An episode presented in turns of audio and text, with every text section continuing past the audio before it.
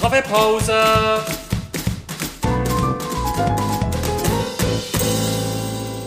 Das ist der Podcast Kaffeepause vom Bernischen Historischen Museum. Herzlich willkommen zu einer neuen Folge Kaffeepause, einem Podcast vom Bernischen Historischen Museum. Ich bin Anna Perina Godenzi aus dem Team Bildung und Vermittlung und heute bei mir zu Gast ist Laura Heyer, Kommunikatorin aus dem Museum für Kommunikation. Hallo Laura. Hallo Anna Pirina. Ich freue mich sehr über die Einladung zu diesem, wie ich finde, gelungenem Ersatz für unsere Veranstaltung Super Quartier, die ja eigentlich eine Rahmenveranstaltung gewesen wäre zu unserer aktuellen Wechselausstellung Super, die zweite Schöpfung. Genau, mit der Laura ist nämlich eine Nachbarin bei uns zu Gast und passend zum Museumsquartier und dem schönen Wetter sitzen wir heute für die Podcast-Folge draussen, gerade neben dem noch bestehenden Grenzzaun in der Sonne. Eben, Laura, du bist heute da, um über eure neue Sonderausstellung zu erzählen. Aber zuerst noch eine andere Frage für die, die das nicht wissen. Was ist oder macht genau eine Kommunikatorin? Äh, wir sind die Gastgeberinnen und Gastgeber in unseren Ausstellungen und wir kommunizieren mit unseren Gästen auf Augenhöhe. Das heißt, wir machen keine klassische Vermittlung frontal, sondern wir führen individuelle Dialoge mit unseren Gästen zu Themen in unseren Ausstellungen. Du bist also voll an der Front dabei und jetzt haben wir eben auch eine neue Front, wenn man so sagen, nämlich eine neue Sonderausstellung. Erzähl mal. Gerne super die zweite Schöpfung thematisiert, wohin wir Menschen uns eigentlich entwickeln, vor allem mit den Mitteln von künstlicher Intelligenz, Biotechnologie und anderen Möglichkeiten. Die technischen Ideen gehen da sehr, sehr weit und gleichzeitig merken wir ja jetzt zu Zeiten der Pandemie, wie verletzlich wir eigentlich sind und wie sehr uns eigentlich das Beisammensein mit echten anderen Menschen fehlt und dass technische Errungenschaften oder Videositzungen das nicht ersetzen können. Also die Themen der Ausstellung zeigen so beide Seiten der Medaille vom Fortschritt oder sollte ich statt Medaille eher sagen beide Seiten der Münze. genau, richtiges äh, Stichwort. Eigentlich wäre es ja andersrum gewesen. Wir sind von euch eingeladen worden, dass wir in eurer Superausstellung ähm, im Rahmenprogramm unter dem Titel Super Quartier mit einem eigenen super Objekt zu euch gekommen wären.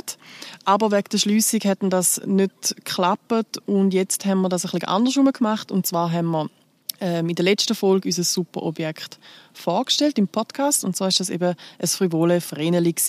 Für die, die es noch nicht gehört haben, noch eine kleine Zusammenfassung. Der Numismatiker Daniel Schmutz und ich erzählen die Entstehungsgeschichte vom Sujet vom Goldvreneli und sowohl der erste wie auch der endgültige Entwurf ist eben auf viel Kritik gestoßen und öffentlich diskutiert worden.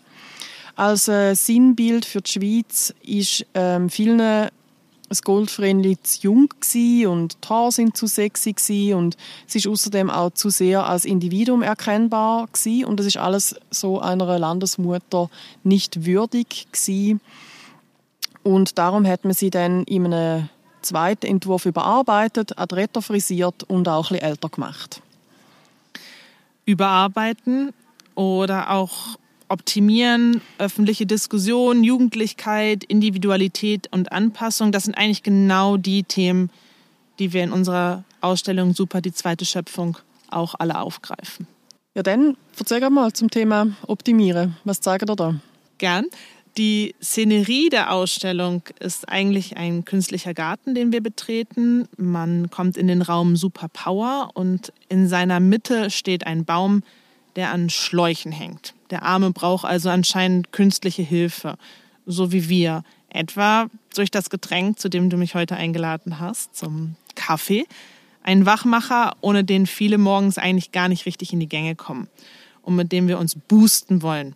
Wie viel Kaffee trinkst du so am Tag, um dich zu boosten? Also mindestens drei. so. Und du? Kommt immer drauf an. Ich benutze es auch als Genussmittel. Ähm, ich würde auch sagen, so zwischen einem und fünf sogar. Aber wir benutzen ihn eben nicht nur als Genussmittel, sondern eben vor allem, um uns zu boosten, um uns zu dopen. Und andere dopen sich mit Medikamenten wie Ritalin, das den Ruf hat, dass Schülerinnen und Schüler dieses Mittel gegen eigentlich Hyperaktivität benutzen, missbrauchen zum Wachbleiben und um konzentriert lernen zu können. Andere nehmen Drogen wie LSD für Kreativitätsschübe oder Hormone wie Anabolika für den Muskelaufbau. All die Aufputschmittel, die du jetzt gerade genannt hast, das sind das ist nicht nur eine alte Idee, sondern es ist auch eine sehr weit verbreitete Idee. Also wir haben jetzt gerade in der ethnologischen Sammlung haben wir Fotos von Menschen in Borneo und an den Hüften haben die so Behälter mit Betelnusskalk drinnen und der Betelnusskalk reibt sie sich aufs Zahnfleisch und das soll dann eben so eine euphorisierende Wirkung haben. Sehr spannend. Wir kennen das ja eher vom Alkohol, die euphorisierende Wirkung. Auch sehr weit verbreitete Idee und auch sehr alte Idee, der das, Alkohol. Das stimmt. es gibt bei uns allerdings nicht nur Stoffe, die wir einnehmen können und thematisieren in unserer Ausstellung, um uns zu boosten, so wie der Baum über die Schläuche bei uns im Ausstellungsraum, im Ausstellungsgarten, sondern es gibt ja auch alte Bäume, die schwächeln und die gestützt werden müssen, damit sie nicht kippen oder ein Ast abbricht. Und solche Unterstützungen werden bei uns eben auch thematisiert. Ich zum Beispiel trage Kontaktlinsen, weil meine Augen schwächeln. Und wer von uns möchte schon auf solche Optimierungserfindungen wie Brille und Kontaktlinse verzichten? Du bringst jetzt da gerade zwei Beispiele, wo sehr, sehr veralltäglich sind schon bei uns. Also wir nehmen das eigentlich gar nicht mehr als Optimierung wahr, so fest gehört es so zu uns und zu unserem Alltagsbild. Ihr habt aber in eurer Ausstellung noch ein paar krassere Sachen, oder? Definitiv. Es gibt zum Beispiel technische Hilfsmittel, die futuristisch wirken und teilweise auch noch prototypisch, wie zum Beispiel ein Exoskelett für eine Hand. Unsere beiden vier Hände hier funktionieren ja einwandfrei. Wir heben ein rohes Ei mit einer anderen Kraft als eine schwere Kiste oder wir halten uns noch ein bisschen mehr an der Haltestange im Bus fest, wenn er eine Kurve macht. Aber es gibt eben Menschen, deren Hände eingeschränkt sind und für die schon das Halten eines Stifts oder eines Wasserglases und dieses eben noch zum Mund führen ein Ding der Unmöglichkeit ist. Und mit dem Exoskelett, also diesem stabilen und gleichzeitig elastischen und beweglichen Gestänge, das auf dem Handrücken befestigt wird, kann man diesen schwachen Händen eigentlich per Knopfdruck helfen und diese greifen und heben lassen. Also wir haben nicht nur Aufputschmittel, Optimierungsmittel zum Einnehmen, sondern eben auch technische Mittel zum Aufsetzen oder Anziehen an den Körper, um uns zu optimieren oder um auch alte Funktionen wiederherstellen zu können. Das Spannende an dem ist ja, dass die Umsetzungen jetzt gerade mit der Hand, mit dem Exoskeleton sehr modern, zeitgenössisch, zukunftsorientiert sind, aber die Idee dahinter eigentlich überhaupt nicht. Also jetzt, wenn man an das Exoskeleton denkt, ähm, Rüstungen aus dem Mittelalter sind ja genau das. Äh, sie haben zwar jetzt eher die Funktion gehabt, dass sie geschützt haben, aber je nach Kontext ähm, haben sie halt auch einen Repräsentationszweck erfüllt. Repräsentieren ist ein gutes Stichwort. Das tun wir natürlich heute auch viel im Digitalen. Und damit sind wir schon wieder in einem anderen Ausstellungsbereich in der Ausstellung, und zwar dem Super-Ego. Es gibt ja die Snapchat-App auf dem Smartphone und auch andere Apps, die es ermöglichen, dass man per Frontkamera einen Filter über das eigene Gesicht legen kann, der dann die Bewegungen vom Gesicht praktisch verfolgt und die Individualität eigentlich ausschalten und uns zeigen, wie man denn noch schöner sein könnte. Ich selbst habe mich auch schon gewundert oder eigentlich auch sehr bewundert, wie ich dann da so aussehe mit großen Augen und langsamem Augenaufschlag und wahnsinnig vollen Wimpern und weicher Haut und roten Lippen. Und wenn man den Filter dann ausschaltet, guckt einen auf einmal die Wahrheit an und die Filter schmeicheln das Ego schon recht und zeigen neben all den Katzenohren auch, äh, die man aufsetzen kann, wie man so normschön aussehen könnte und ideal wäre. Und wir haben eigentlich eine Künstlerin bei uns, die zeigt, die Ines Alpha, die zeigt, wie man auch abseits dieser angesagten Ideale mit solchen Filtern spielen könnte. Und ich vermute jetzt, ich sitze ja jetzt hier beim Bernisch Historischen Museum, dass auch das nicht unbedingt eine wahnsinnig neue Erfindung ist. Also Katzenohrenfilter in Snapchat, hätte ich jetzt mal behauptet, das ist schon sehr moderne Erfindung. Aber eben auch da wieder der Grundgedanke ist, kann man auch schon in früheren Zeiten wieder finden. Also jetzt gerade bei historischen Porträts werden eben Schönheitsideal oder Status jetzt primär über Kleider unterstützt. Aber auch in einem Porträt können eben gewisse äußerliche Merkmale noch stärker dargestellt werden, wie sie vielleicht bei der realen Person vorhanden sind. Ein ganz speziell gutes Beispiel dafür ist das gebärfreudige Becken von heiratswilligen Frauen. Das sieht man besonders gut bei einem Porträt, wo wir auch in unserer Dauerausstellung haben, von der noch unverheirateten Salome von Erlach.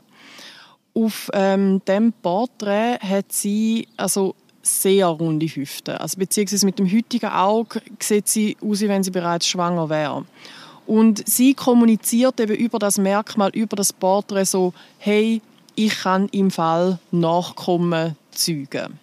Das sieht man auf dem Porträt definitiv, dass sie das kann. Und äh, auch bei uns geht es jetzt direkt, apropos Nachkommen, in die Super Baby Abteilung in unserer Super Ausstellung. Und da kann ich kurz erzählen, eine kleine Anekdote. Und zwar im November 2018 sorgte eine angebliche Geburt von zwei gentechnisch veränderten Babys in China weltweit für Entsetzen. Und auf YouTube hatte der verantwortliche Wissenschaftler verkündet, ihr Erbgut mit Hilfe der Genschere so weit verändert zu haben, dass die Babys sich nicht mehr mit HIV anstecken könnten. Beweise legte er jedoch nicht dafür vor. Diese Genschere ist eine neue molekularbiologische Methode, um DNA gezielt zu schneiden und anschließend zu verändern. Ursprünglich stammt es aus Bakterien. Es dient ihnen als eine Art Immunsystem, mit dem sie feindliche Viren anhand zuvor gespeicherter DNA-Fragmente erkennen. 2012 hatten dann WissenschaftlerInnen die Idee, daraus ein molekularbiologisches Werkzeug zu entwickeln. Und überraschenderweise funktioniert es nicht nur bei Bakterien, sondern universal bei allen Zellen, in pflanzlichen, tierischen und menschlichen. Das sind sehr, sehr, sehr wissenschaftliche Themen. Wie holen die das Publikum ab, jetzt gerade in diesem Beispiel? Äh, eine gute Frage. Es ist, äh, wir haben ein Gewächshaus in unserer Ausstellung, wo solche Themen, wissenschaftliche Themen vorkommen, eben auch dieses mit der Genschere. Und vor dem einen Gewächshaus liegt ein fiktiver Fragebogen, den unsere Gäste eigentlich ausfüllen können. Und hier geht es darum, selbst mal zu überlegen, welche Genschere sie bei ihren Ungeborenen eigentlich anwenden würden. Da gibt es die Möglichkeit für 5000 Franken die Augenfarbe zu bestimmen und anzukreuzen. Für 10.000 Franken pro Krankheit könnte man diese rausschneiden lassen, also eben wie HIV. Aber es gibt auch für mehrere 10.000 Franken die Möglichkeit, Charaktereigenschaften vom Kind bestimmen zu lassen oder auch Fähigkeiten wie musikalisch, empathisch. Sowas zum Beispiel. Aber stell dir vor, heute finden wir das noch bedenklich und in der Zukunft sind wir vielleicht Rabeneltern, wenn wir das nicht machen, oder wir sind einfach nicht reich genug. Ja, und genau der letzte Punkt finde ich, find ich recht wichtig, wenn wir über Optimierung reden. Einerseits ist natürlich eine Optimierung auch eine Unterstützung oder, oder ein Ersatz bei, bei alltäglichen Sachen. Aber Optimierung sagt eben wahnsinnig viel auch über den gesellschaftlichen Status aus. Also, dass man sich eben etwas kann leisten kann, beziehungsweise in Abgrenzung dazu, wer sich das eben nicht kann leisten. Und da stellt sich dann schon die Frage, inwiefern kommt eigentlich das Bedürfnis zur Selbstoptimierung wirklich aus einem selber oder ist es nicht viel mehr die Gesellschaft, wo einem das auferlegt, dass man das eben eher sollte? Und bei all diesen Themen bedeutet das eben, dass immer auch der Bezugsrahmen muss mitdenkt werden. Also inwiefern ist eben Selbstoptimierung ein Ausdruck von Status? wenn wir eine gewisse Selbstoptimierung machen, was ist das auch für ein Ausdruck, welcher Gruppe das wir zugehören, beziehungsweise welcher Gruppe wir eben gerade nicht zugehören. Und in Bezug auf diese Frage behandelt ihr in eurer Ausstellung ja sehr, sehr eine spezielle Gruppe vom, vom Transhumanismus und sie treiben die Selbstoptimierung wirklich so weit, dass sie sich dann nachher also mit der Endidee von dem abgrenzen was eigentlich allen Menschen gemein ist, nämlich, dass wir sterblich sind. Erzähl mal. Sehr gerne. Die Transhumanisten aus dem Silicon Valley gehen das Ganze eben sehr extrem an.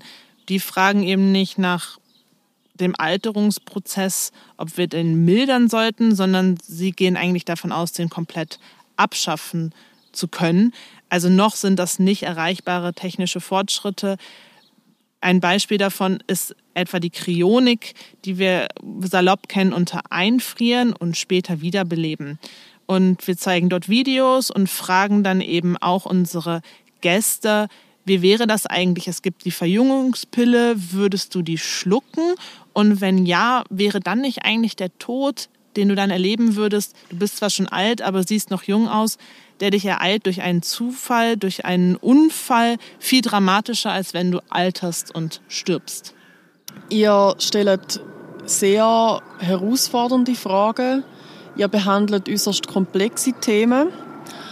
Aber das allein lange da ja nicht. Ihr habt jetzt noch bei dieser Ausstellung eine neue Vermittlungskomponente hinzugefügt. Und zwar arbeitet ihr mit dem Theater zusammen.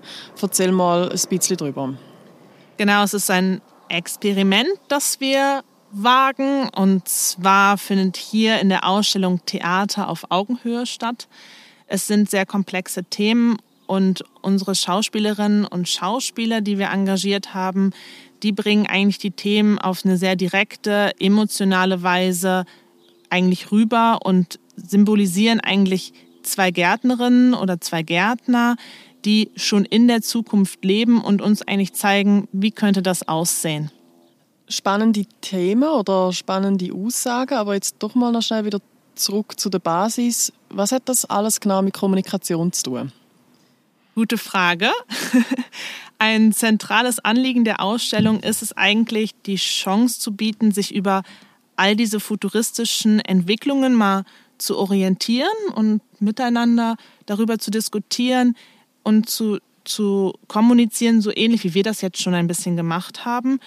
Und es ist einfach so, dass wir Menschen ja auch immer noch darüber entscheiden können, wie wir, wie wir eigentlich in die Zukunft gehen wollen. Und unsere Direktorin hat es schön bildlich formuliert. Die Zukunft ist keine Betonrinne, durch die wir so willenlos durchrutschen, sondern sie ist noch offen und gestaltbar.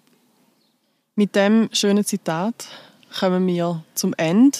Wir haben über die Überwindung vom Tod geredet, über die Verbindung zwischen Snapchat und einem Porträt aus dem 17. Jahrhundert und warum das Museum für Kommunikation bei der zweiten Schöpfung so ein Theater macht. Das passiert, wenn zwei Museanerinnen zusammen beim Kaffee sitzen. Merci vielmals, Laura, bist du heute da gewesen. Vielen Dank, Anna-Perina. Es hat sehr Spaß gemacht.